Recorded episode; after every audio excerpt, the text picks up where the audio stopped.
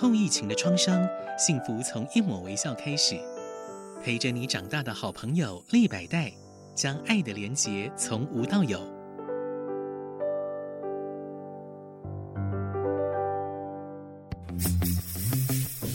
建筑人生，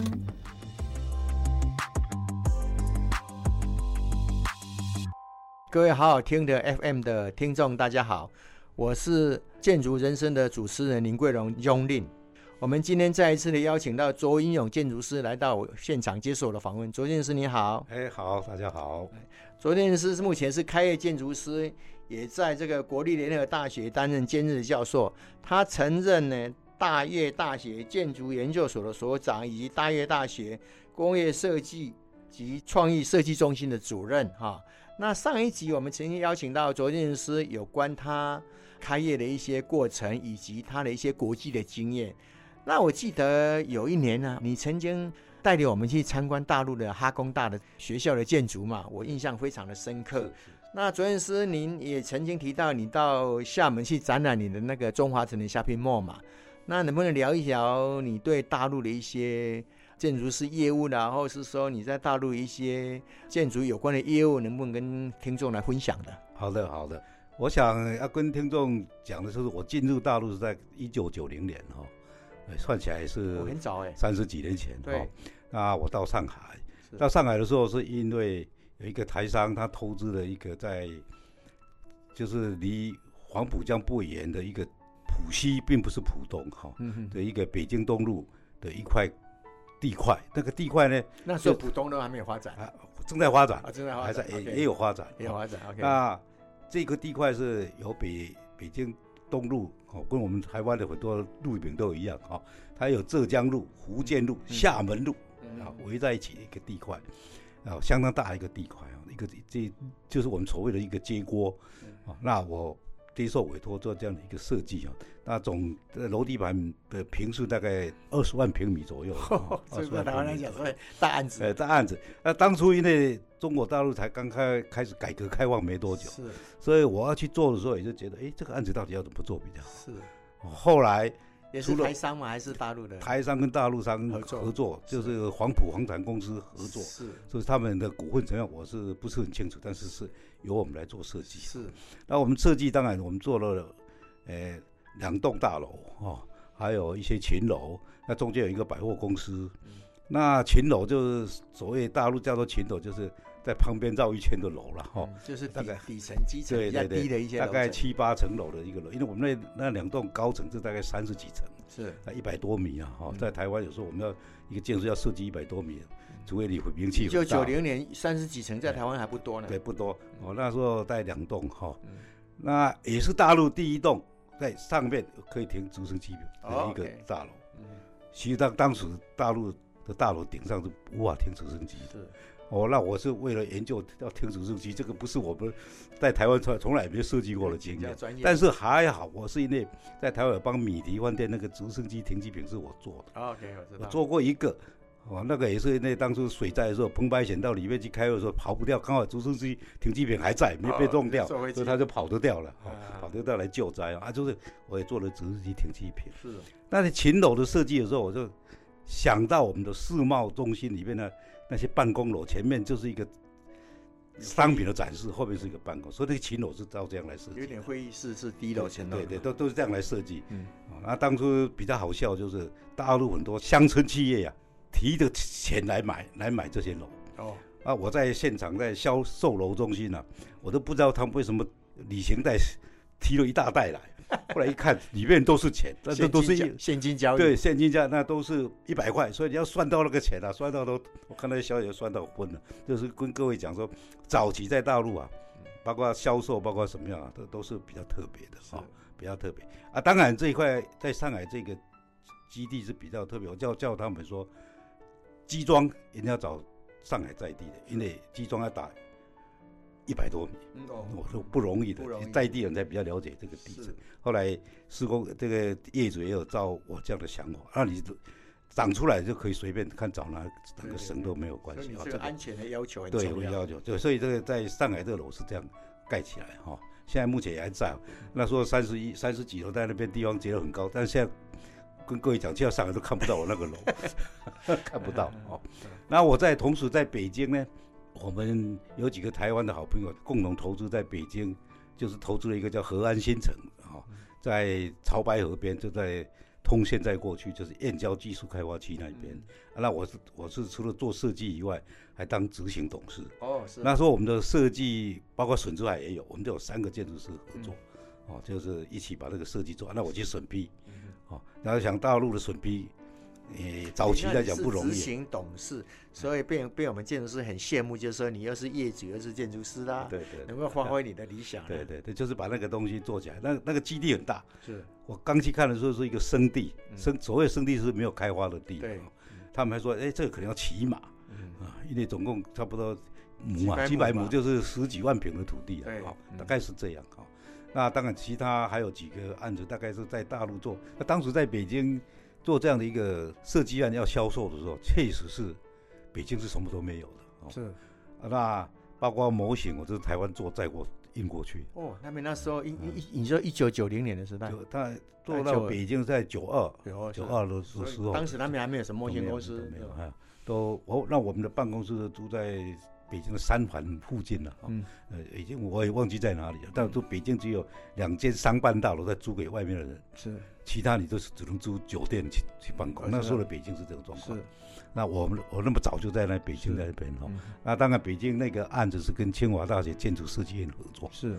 哦，所以我我那当时我在施工图嘛哈，还是请照？签证啊，签证他们施工图他们画了，大概也不行。啊，都有问题了哈啊。所以当初我要找他们合作，说当时我就跟清华大学建筑设计院合作的一一一段时间了，他们的。副院长都来过台湾，我都招待过他们。是啊，讲讲实在话，他们当初还叫我去读博士了。就我我那时候想都没想到这个问题。是啊啊，因为只是合作，我们的做设计嘛。嗯，哦，是这样，在北京是这样的做法。哦，前几年我在工会里面带了大概一一批建筑师到哈尔滨去访问的时候，那时候因为我在哈尔滨也被受聘一个大陆公司当做。设计总监兼总顾问是在做中央大街的虎街的改造计划。中央大学，啊，中央大街，嗯，哈尔滨的中央大街的的一个虎街在做改造，大概虎街大概长度大概三四百米了。嗯，我在做了改造。那肯定是公家的，公家的工程啊发包给私人的公司要去做开发。嗯，那当然那条古街呀，就有七栋古迹。嗯，那七栋古迹又有犹太建筑。有巴洛克式建筑，有俄罗斯建筑，有文艺复兴建筑，哇，一大堆啊，工艺时代的建筑了。所以在全世界来讲是很难得的一个基地。那我在那边就做了大概将近三年嘛。犹太建筑是犹太教堂吗？不是，他犹太以前都是医生，医生的住宅。那那个是医院，不是犹太医院。哦，犹太医院哈。那旁边有犹太教堂。我记得我去参观过犹太教堂啊。对啊，旁边有犹太教堂。对哦，我们好像有去去犹太教。犹太教堂对，哎，都在那个附近。是，还有俄罗斯的一些东正教的一些对对教教堂教的，都都在那个附近。所以那些古迹也是要负责修护的。要啊，因为要跟那个街啊一起一并设计嘛。对对对对，这个是难得的经验啊。后来我还设计了一栋真正的犹太式大楼。哦，只是没有盖而已。叫什么叫犹太式大楼？因为是犹犹太建筑的形式的 style 的。啊，做什么用途？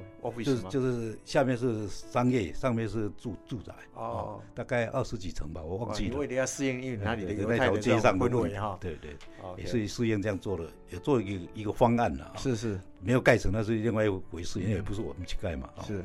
那后来当然我们有一批建筑师，我就刚好也在金门工会当一个两岸事务的。主委嘛，是，那我就安排了一次到哈尔滨去去旅游，嗯，那我也安排参观，所以我们当时接触的包括哈工大的建筑学院，哈尔滨工业大学，哈尔滨工业大学建筑学院，那哈工大的建筑学院呢，是在大陆来讲叫做老八校，老八校哈，就跟我们台湾有老六校，那当然有老八校。哈尔滨工业大学，我记得我们早期的孙运贤孙院长在那里毕业的吧？没有错。哦，没有错，所以我们去参观的时候，还有看到孙运璇的纪念馆嘛，啊，就在那个建筑学院里边，很有很有感情的啊。对对，所以他们哈工大建筑学院，他是老老八大哈，老老老老八校的建筑建筑系来讲，老八校，啊，所以哈工大的建筑学院确实是有它的历史存在。我看那个学校的校舍非常的这种严谨，然后设计的非常的漂亮。我们台湾很多建筑系所都没有那么好的这种学校的校舍的规模。还有施工非常严谨啊，还蛮有古典的味道的。对对，对，啊、它它基本上都是俄罗斯时代盖的。哦，那大概是一九二零年代会不会？差不多，差不多。他们俄罗斯的中东铁路完成以后，嗯，哦，那等于是民国刚刚建立的时候。哎，对，没多久。哦，没多久。嗯、所以蛮有我我去参观过，我觉得蛮有俄罗斯的这种古典的那种这种的这种设计的那种体制。哈工大建筑线本身就是他们的类似我们的古迹哦，他们那个不能乱动的哦。哈工大的建筑学院的校舍里面，大部分呢、啊，当然其他有一一一两栋新的那个不在内，其他其实也是所谓我们的日本人所说的文化财，是，所以它不是不能动的。嗯、所以大家去参观的时候，觉得哎，它还是有保存的那种味道存在。啊、当然跟哈工大，因为我在哈尔滨做事的时候，跟哈工大都有来往，有来往，有来往的。比如说哈工大。建筑学院它有一个叫做城市规划设计学院，是，是在建筑学院底下的。嗯、那哈工大也有建筑设计院，但它建筑设计是学校的，它有两两分开的，不一样，不一样的。建筑设计院是属于学校的，那另外一个城规院是属于哈工大建筑学院的。哦，OK。那哈工大建筑学院里面，城规设计院的一个副院长是台湾人。嗯哼。哦，啊，我刚好也。我记得好像是淡江毕业的。对对对，姓对对对对，姓夏的一个，他现在还在。哦，还在。当副院长吗？当副院长，他他很会做业务啊，能能说善善道啊，所以呃，哈工大的建筑城规设计院基本上是靠他去拿业务。哦，这样子啊，全中国拿业务。哦，真的。哦，那这样学生也蛮有能够把所学的跟实际接上轨啊。是，他本身也是兼任哈工大的硕导。哦。他本身也是在跟我很要好了，我们都经常有来往，嗯哼，啊，所以我也曾经带过联合大学生去去参加他们的国际工作营，是是是，啊，那当时也碰到了我们台湾的几个大学是参加他这个陈规院的呃夏令营。那那陈规院的这国际夏令营是邀请全世界的建筑？不，我是这个夏令营是建筑学院的。哦，OK。那陈规院呢是只有两岸，OK。啊，同时。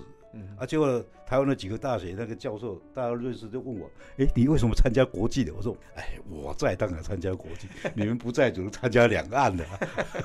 那他国际他还邀请哪些国家？国际还有英国，还有澳洲，还有很多国家、学生来一起参加联合展览。对对对，OK。那当然他们找一个教木构造的，嗯，那个张教授是成大的博士，是，是在。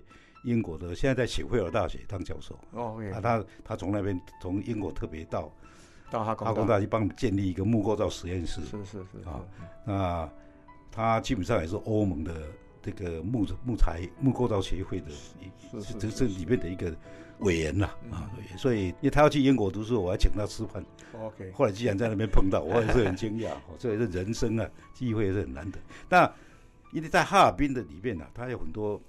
刚刚讲过俄罗斯建筑，或者或者犹太犹太式建筑，或者说日本人也占领过一阵子，所以也有日式建筑比较少。是，那也有我们清朝时代的那些官衙。对，没错。所以其实哈尔滨的建筑是很很丰富的，很丰很特别、很特别的一个地方。所以我希望学建筑的人，哎，你到欧洲都去不了，至少要去个哈尔滨。嗯，看你看。蛮有异国，虽然是在中国，还是蛮有异国风味。味道非常好。我我为什么后来去接受他们的邀请？重要原因就是。我要在哈尔滨玩一下哈，把哈尔滨搞清楚。因为我有一次，曾经有一次我去大庆做设计，路过哈尔滨，结果我就路过。后来我要求说提提早提早离开大庆，去中央大街半天，我就走了。那时候我就觉得哇，这个地方怎么只能只能待待半天？那当然不够。哎，中央大街是不是上次我们有去吃冰棒？啊，对。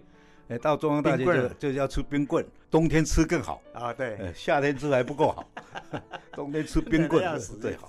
哎，所以因为你在啊哈尔滨 有看到很多的古典的建筑、传统的建筑，你有修做那个俄罗斯的建筑、日本的建筑与犹太的建筑，所以变成你非常具有古迹修复的观念呐。对的，对的，对。所以下一集我想再邀请我们周建筑师来到我们。呃，好好听的 FM 的这个节目里头，再好好聊聊一下你对这种传统建筑修复古迹的一些经验，来跟我们各位听众来分享。今天很谢谢我们周建筑师到我们现场，谢谢你。好，谢谢，谢谢。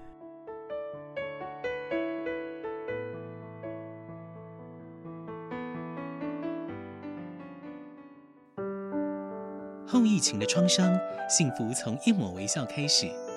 陪着你长大的好朋友立百代，将爱的连结从无到有。